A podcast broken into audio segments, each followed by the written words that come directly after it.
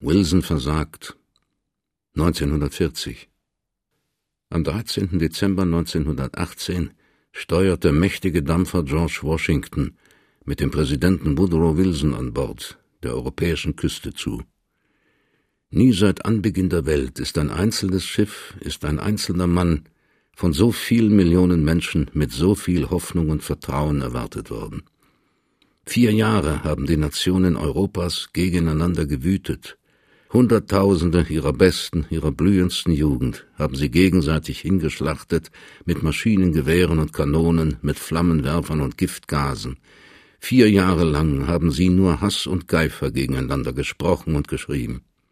Aber all diese aufgepeitschte Erregung konnte nicht eine geheime Stimme im Innern stumm machen, dass, was sie taten, was sie sagten, widersinnig war und eine Entehrung unseres Jahrhunderts. Alle diese Millionen hatten, bewusst oder unbewusst, das geheime Gefühl, die Menschheit sei zurückgestürzt in wüste und längst verschollen geglaubte Jahrhunderte der Barbarei. Da war vom anderen Weltteil, von Amerika, diese Stimme gekommen, die klar über die noch dampfenden Schlachtfelder hinweg forderte, nie wieder Krieg, nie wieder Entzweiung, nie wieder die alte verbrecherische Geheimdiplomatie, welche die Völker ohne ihr Wissen und Wollen auf die Schlachtbank getrieben, sondern eine neue und bessere Weltordnung. The reign of law, based upon the consent of the governed and sustained by the organized opinion of mankind. Die Herrschaft des Rechtes, gegründet auf die Zustimmung der Regierten, und gestützt durch die organisierte Meinung der Menschheit. Und wunderbar, in allen Ländern und Sprachen verstand man sofort diese Stimme. Der Krieg, gestern noch ein sinnloses Gezänke um Landstriche, um Grenzen, um Rohstoffe und Erzgruben und Petroleumfelder, hatte plötzlich einen höheren, einen beinahe religiösen Sinn bekommen, den ewigen Frieden, das messianische Reich des Rechts und der Humanität. Mit einmal schien das Blut der Millionen nicht mehr vergebens vergossen.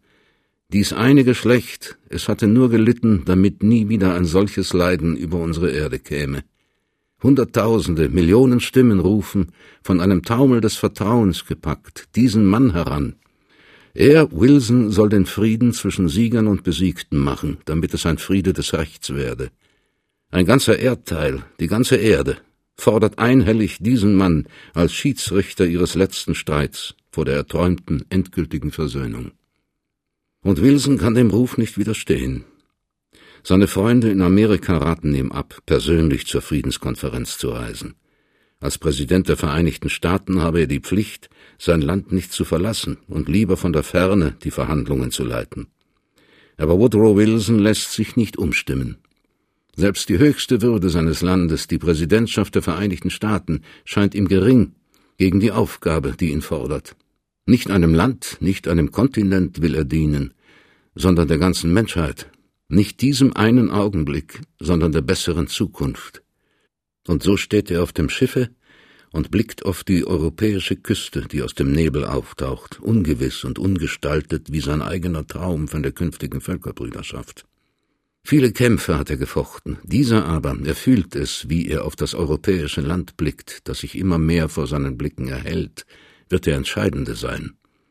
Und unwillkürlich spannen sich ihm die Muskeln, to fight for the new order, agreeably if we can, disagreeably if we must, für die neue Ordnung zu kämpfen, einvernehmlich, wenn wir können, kontrovers, so wie es müssen. Aber bald weicht die Strenge aus seinem ins Ferne gerichteten Blick. Die Kanonen, die Fahnen, die ihn im Hafen von Brest begrüßen, ehren nur vorschriftsmäßig den Präsidenten der verbündeten Republik. Aber was ihm dann vom Ufer entgegenbraust, das ist, er fühlt es, nicht gestellter, nicht organisierter Empfang, nicht bestellter Jubel, sondern lodernde Begeisterung eines ganzen Volkes. Wo immer der Zug durchfährt, von jedem Dorf, jedem Weiler, jedem Haus, winken Fahnen, die Flammen der Hoffnung, Hände recken sich ihm entgegen, Stimmen umbrausen ihn, und wie er durch die Champs-Élysées einfährt in Paris, stürzen Kaskaden der Begeisterung von den lebendigen Wänden. Das Volk von Paris, das Volk von Frankreich, als Symbol aller fernen Völker Europas, sie schreien, sie jubeln, sie drängen ihm ihre Erwartung entgegen. Vor dem Palais, das ihm die französische Regierung zugewiesen, in den Couloirs du Ministère des Affaires étrangères, in den Gängen des Außenministeriums, vor dem Hotel de Crillon, dem Hauptquartier der amerikanischen Delegation, drängen ungeduldig die Journalisten, für sich allein eine stattliche Armee. 150 sind allein von Nordamerika gekommen.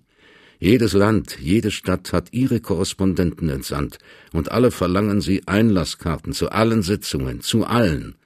Denn ausdrücklich ist der Welt Complete Publicity, vollständige Öffentlichkeit versprochen worden. Es soll diesmal keine geheimen Sitzungen oder Vereinbarungen geben. Wort für Wort lautet der erste Absatz der 14 Punkte Open Covenants of Peace, openly arrived at, after which there shall be no private international understandings of any kind. Offene Friedenssatzungen, offen erreicht, nach denen keine geheimen internationalen Verständigungen jeder Art stattfinden sollen. Die Pest der Geheimverträge, welche mehr Tote gefordert hat als alle anderen Epidemien, soll endgültig beseitigt werden durch das neue Serum der Wilsonschen Open Diplomacy, offene Diplomatie. Aber zu ihrer Enttäuschung begegnen die ungestümen, verlegenen Hinhaltungen. Gewiss, sie würden alle zu den großen Sitzungen zugelassen werden, und die Protokolle dieser öffentlichen, in Wirklichkeit von allen Spannungen schon chemisch gereinigten Sitzungen voll inhaltlich der Welt übermittelt werden. Aber zunächst könne man noch keine Informationen geben, es müsse erst der Modus procedendi, die Verhandlungsordnung festgelegt werden.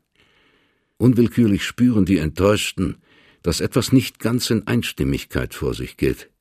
Aber die Informatoren haben nicht völlig die Unwahrheit gesagt. Es ist der Modus procedendi, bei dem Wilson gleich bei der ersten Aussprache der Big Four, der großen Vier, den Widerstand der Alliierten spürt. Man will nicht alles offen verhandeln und mit gutem Grund.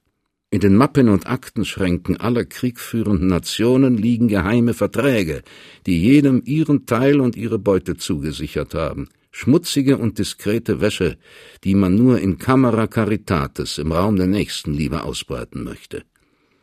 Um nicht von vornherein die Konferenz zu kompromittieren, muss darum manches hinter geschlossenen Türen erst besprochen und bereinigt werden.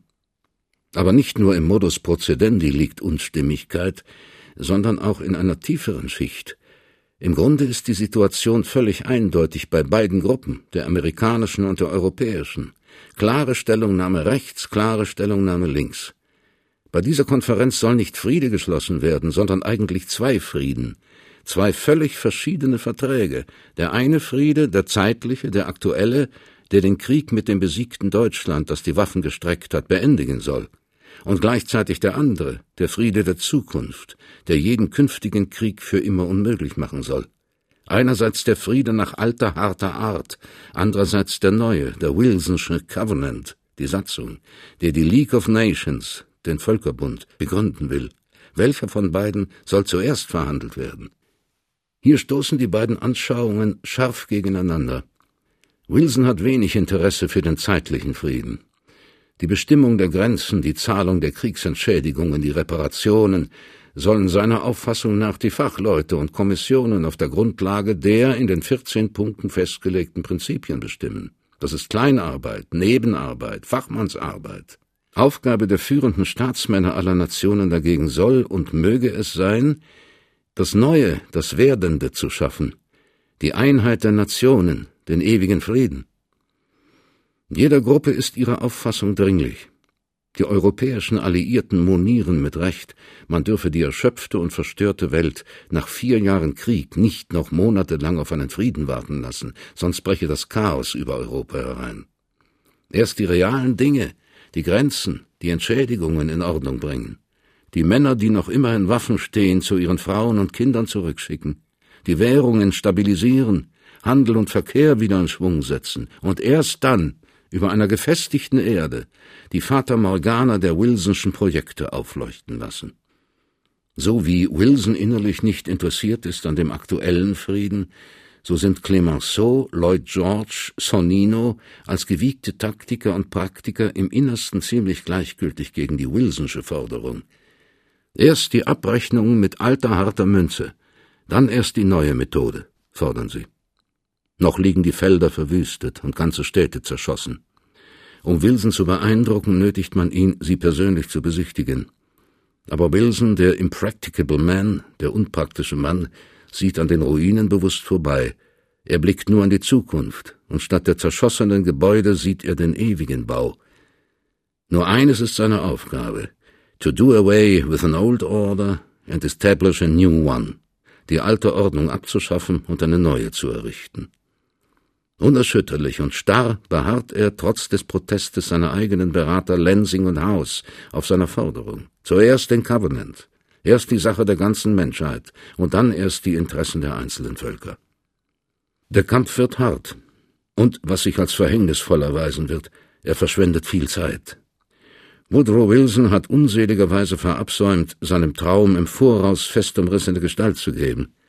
Das Projekt des Covenant, das er mitbringt, ist keineswegs endgültig formuliert, sondern nur ein First Draft, ein erster Entwurf, der in unzähligen Sitzungen erst diskutiert, verändert, verbessert, verstärkt oder abgeschwächt werden muss.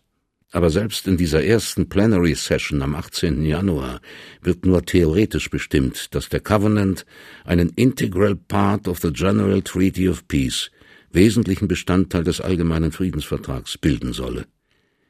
Noch immer ist das Dokument nicht entworfen.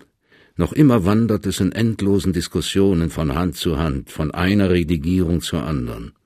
Abermals vergeht ein Monat, ein Monat der entsetzlichsten Unruhe für Europa, das immer ungestümer seinen wirklichen, seinen faktischen Frieden haben will. Erst am 14. Februar 1919, ein Vierteljahr nach dem Waffenstillstand, kann Wilson den Covenant in endgültiger Form vorlegen, in der er auch einstimmig angenommen wird. Einmal noch jubelt die Welt. Wilsons Sache hat gesiegt, dass in Hinkunft Frieden nicht durch Waffengewalt und Terror, sondern durch Einverständnis und den Glauben an ein übergeordnetes Recht gesichert werden solle. Stürmisch wird Wilson akklamiert, wie er das Palais verlässt. Noch einmal, zum letzten Mal, blickt er mit einem stolzen, dankbaren Lächeln des Glücks über die Menge, die ihn umdrängt, und spürt hinter diesem Volk die anderen Völker, hinter dieser einen Generation, die so viel gelitten, die künftigen, die dank dieser endgültigen Sicherung nie mehr die Geißel des Krieges und der Erniedrigung der Diktate und Diktaturen kennen werden. Es ist sein größter Tag und ist zugleich sein letzter glücklicher Tag. Denn Wilson verdirbt sich seinen Sieg, indem er zu früh triumphierend das Schlachtfeld verlässt und am nächsten Tage, dem 15. Februar, nach Amerika zurückreist, um dort seinen Wählern und Landsleuten die Magna Carta des ewigen Friedens vorzulegen ehe er wiederkehrend den andern, den letzten Kriegsfrieden unterzeichnet. Wieder donnern die Kanonen zum Salut, wie der George Washington von Brest wegsteuert, doch schon ist die zudrängende Menge lockerer und gleichgültiger. Etwas von der großen leidenschaftlichen Spannung, etwas von der messianischen Hoffnung der Völker ist bereits abgeklungen, da Wilson Europa verlässt. Auch in New York erwartet ihn kühler Empfang, keine Flugzeuge, die das heimkehrende Schiff umflattern, kein lauter stürmischer Jubel, und in den eigenen Ämtern, im Senat, im Kongress, bei der eigenen Partei, bei dem eigenen Volke eine eher misstrauische Begrüßung. Europa ist unzufrieden, dass Wilson nicht weit genug gegangen ist. Amerika ist unzufrieden, dass er zu weit gegangen sei. Europa scheint seine Bindung der widerstrebenden Interessen in ein großes, allgemeines Menschheitsinteresse noch nicht weitreichend genug. In Amerika agitieren seine politischen Gegner, die schon die nächste Präsidentenwahl im Auge haben, er habe ohne Berechtigung den neuen Kontinent politisch zu eng an den unruhigen und unberechenbaren europäischen gebunden und damit gegen ein Grundprinzip der nationalen Politik, gegen die Monroe-Doktrin verstoßen. Sehr dringlich wird Woodrow Wilson daran gemahnt, dass er nicht Gründer eines zukünftigen Traumreichs zu sein und nicht für fremde Nationen zu denken habe, sondern in erster Linie an die Amerikaner, die ihn als Repräsentanten ihres eigenen Willens gewählt. So muss Wilson noch von den europäischen Verhandlungen erschöpft, neue Verhandlungen sowohl mit seinen eigenen Parteileuten als mit seinen politischen Gegnern beginnen.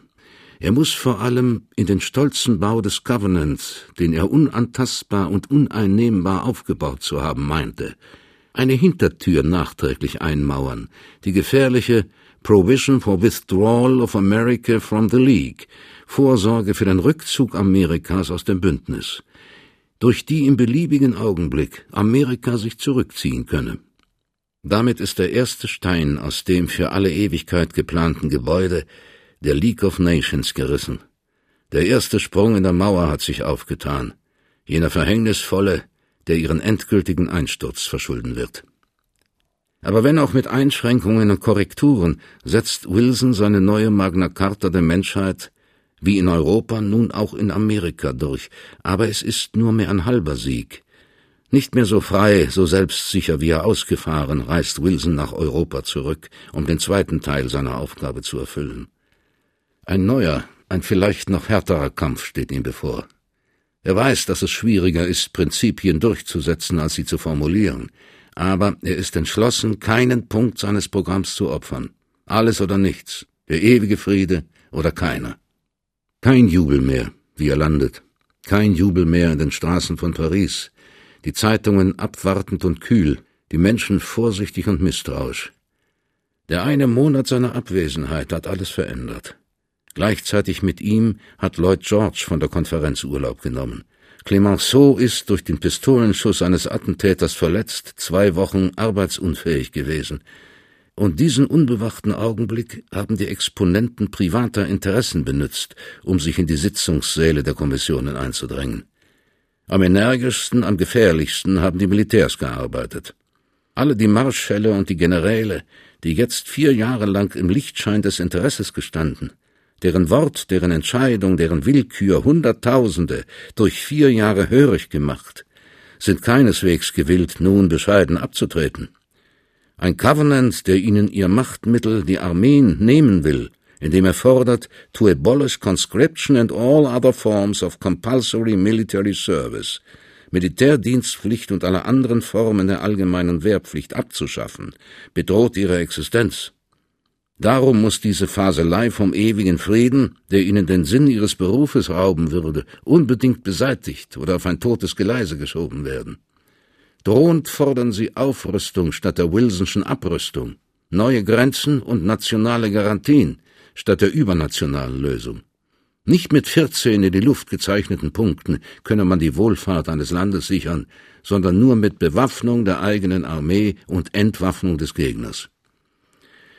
Hinter den Militaristen drängen die Vertreter der industriellen Gruppen, die ihre Kriegsbetriebe im Gang halten, die Zwischenhändler, die an den Reparationen verdienen wollen.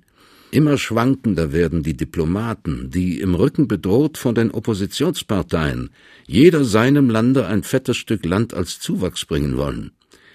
Ein paar geschickte Fingerdrucke auf die Klaviatur der öffentlichen Meinung, und aller europäischen Zeitungen, sekundiert von den amerikanischen, variieren in allen Sprachen das gleiche Thema. Wilson verzögere durch seine Fantastereien den Frieden. Seine an sich sehr lobenswerten und sicherlich von idealem Geist erfüllten Utopien verhinderten die Konsolidierung Europas. Keine Zeit jetzt mehr zu verlieren mit moralischen Bedenken und supermoralischer Rücksichtnahme. Wenn nicht sofort Friede geschlossen werde, breche das Chaos in Europa los. Also rasch zu einem Resultat kommen, zu einem Vertrag, gerecht oder ungerecht, drängen die Diplomaten. Und weg zunächst mit allem, was ihm hindernd im Wege steht, in erster Linie mit dem unglückseligen Covenant. Die erste Stunde in Paris genügt bereits, Wilson zu zeigen, dass alles, was er in drei Monaten aufgebaut, in dem einen Monat seiner Abwesenheit unterminiert worden ist und einzustürzen droht. Marschall Foch hat beinahe durchgesetzt, dass der Covenant aus dem Friedensvertrag verschwindet. Sinnlos scheinen die drei ersten Monate vertan. Aber wo es um das Entscheidende geht, ist Wilson ehern entschlossen, nicht einen Schritt zurückzuweichen. Am nächsten Tag, am 15. März, lässt er durch die Presse offiziell verkünden, die Resolution vom 25. Januar sei nach wie vor gültig, dass that covenant is to be an integral part of the Treaty of Peace diese Satzung ein wesentlicher Bestandteil des Friedensvertrages sein wird.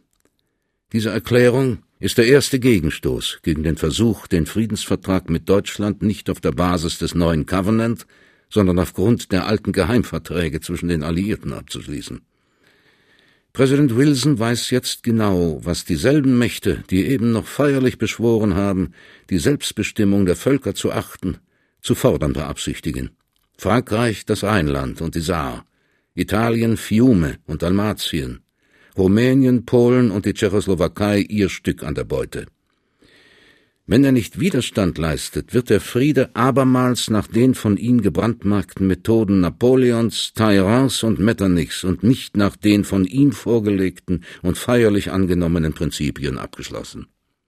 14 Tage vergehen in erbittertem Kampf. Wilson will selbst die Saar nicht Frankreich konzidieren, weil er diesen ersten Durchbruch der Self-Determination, Selbstbestimmung, als beispielgebend für alle anderen Voraussetzungen betrachtet. Und tatsächlich Italien, das all seine Forderungen an diesen ersten Durchbruch gebunden fühlt, droht bereits die Konferenz zu verlassen. Die französische Presse verstärkt ihr Trommelfeuer. Von Ungarn dringt der Bolschewismus vor. Und bald, so argumentieren die Alliierten, wird er die Welt überschwemmen. Selbst bei seinen nächsten Beratern, Colonel House und Robert Lansing, erhebt sich immer fühlbarerer Widerstand. Sogar Sie, seine ehemaligen Freunde, raten jetzt eilig den Frieden zu schließen, angesichts des chaotischen Zustandes der Welt, und lieber ein paar idealistische Forderungen zu opfern. Vor Wilson schließt sich eine einhellige Front, und von Amerika hämmert gegen seinen Rücken die öffentliche Meinung, geschürt von seinen politischen Feinden und Rivalen. In manchen Augenblicken fühlt Wilson sich am Ende seiner Kraft. Er gesteht einem Freund, dass er allein gegen alle nicht länger durchhalten könne und entschlossen sei, falls er seinen Willen nicht durchsetzen könne, die Konferenz zu verlassen. Mitten in diesem Kampf gegen alle fällt ihn schließlich noch ein letzter Feind an und von innen her, von seinem eigenen Leibe. Am 3. April, gerade da der Kampf zwischen brutaler Wirklichkeit und noch ungestaltetem Ideal auf dem entscheidenden Punkte angelangt ist, vermag Wilson sich nicht mehr aufrecht zu halten. Eine Influenza-Attacke zwingt den 63-Jährigen, sich zu Bett zu begeben. Aber die Zeit drängt noch stürmischer als sein fieberndes Blut und lässt selbst dem Kranken keine Rast. Bis an das Bett drängt und bedrängt man den Erschöpften. Im Nachbarzimmer beraten Clemenceau, Lloyd George, Colonel House. Alle sind entschlossen, man müsse zu einem Ende kommen, um jeden Preis. Und diesen Preis soll Wilson mit seinen Forderungen, seinen Idealen zahlen. Sein Enduring Peace, dauerhafter Friede, müsse, so fordern einmütig jetzt alle, zurückgestellt werden, weil er dem realen, dem militärischen, dem materiellen Frieden den Weg versperrt.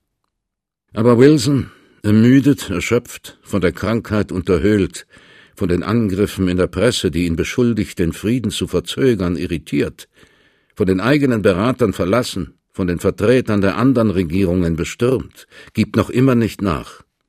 Er fühlt, dass er sein eigenes Wort nicht verleugnen darf und dass er diesen Frieden nur dann richtig erkämpft, wenn er ihn mit dem unmilitärischen, dem dauernden, dem künftigen Frieden in Einklang bringt.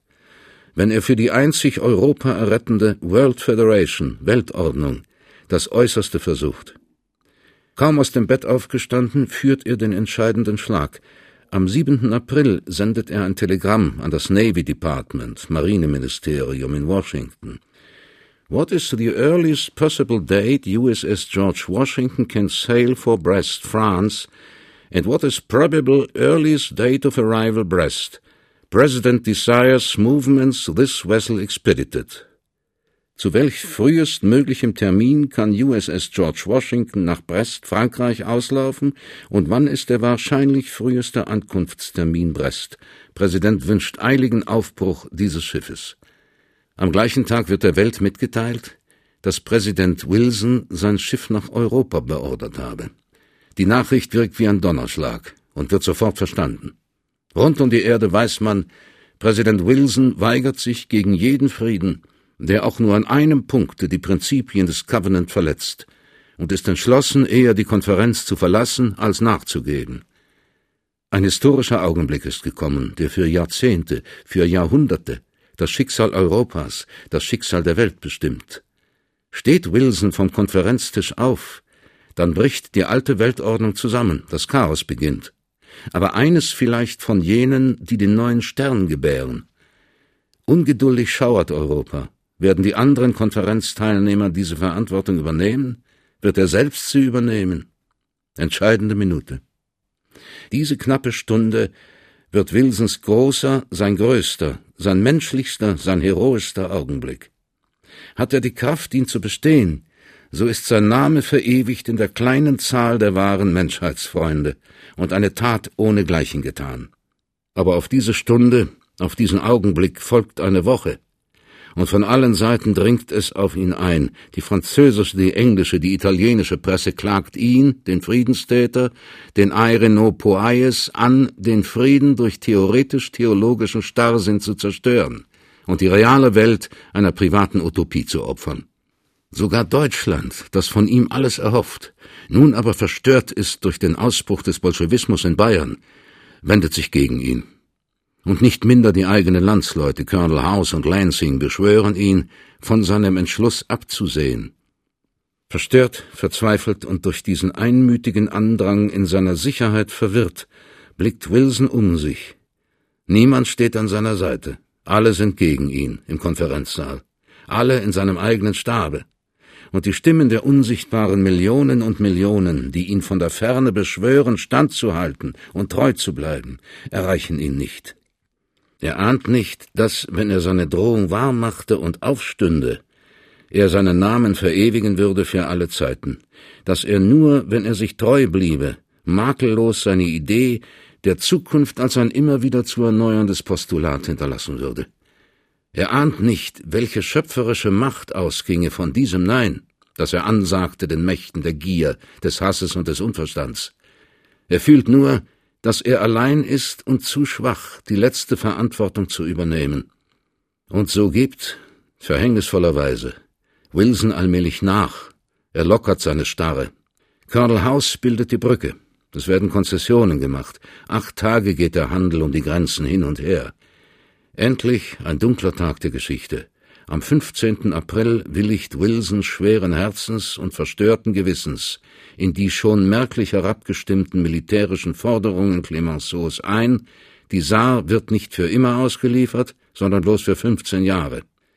Das erste Kompromiss des bisher Kompromisslosen ist abgeschlossen. Und wie mit einem Zauberschlag ändert sich am nächsten Morgen die Stimmung der Pariser Presse. Die Zeitungen, die ihn gestern noch als den Störer des Friedens, den Zerstörer der Welt beschimpft, preisen ihn als den weisesten Staatsmann der Welt.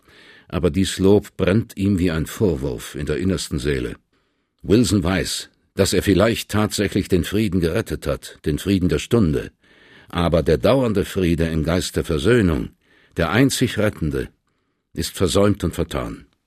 Der Widersinn hat gesiegt über den Sinn, die Leidenschaft wieder die Vernunft. Die Welt ist zurückgeworfen im Ansturm gegen ein überzeitliches Ideal, und er, der Führer und Bannerträger, hat die entscheidende Schlacht verloren, die Schlacht gegen sich selbst. Wer eine Konzession macht, kann dann nicht mehr innehalten, Kompromisse führen zwanghaft zu immer neuen Kompromissen. Unehrlichkeit schafft Unehrlichkeit, Gewalt erzeugt Gewalt. Der Friede von Wilson als eine Ganzheit geträumt und von ewiger Dauer, bleibt Stückwerk ein unvollkommenes Gebilde, weil nicht im Sinn der Zukunft geformt und nicht aus dem Geist der Humanität und der reinen Materie der Vernunft gestaltet. Eine einzigartige Gelegenheit, vielleicht die schicksalhafteste der Geschichte, ist kläglich vertan, und dumpf und verworren fühlt es die enttäuschte, die wieder entgötterte Welt.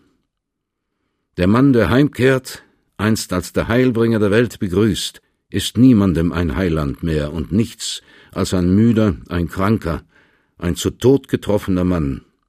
Kein Jubel begleitet ihn mehr, keine Fahnen schwingen ihm nach. Wie das Schiff ausfährt von der europäischen Küste, wendet der Besiegte sich ab. Er verweigert seinen Blick zurückzuschauen nach unserem unseligen Land, das seit Jahrtausenden Frieden und Einheit ersehnt und nie doch gestaltet. Und noch einmal zerrinnt in Nebel und Ferne das ewige Traumbild der humanisierten Welt.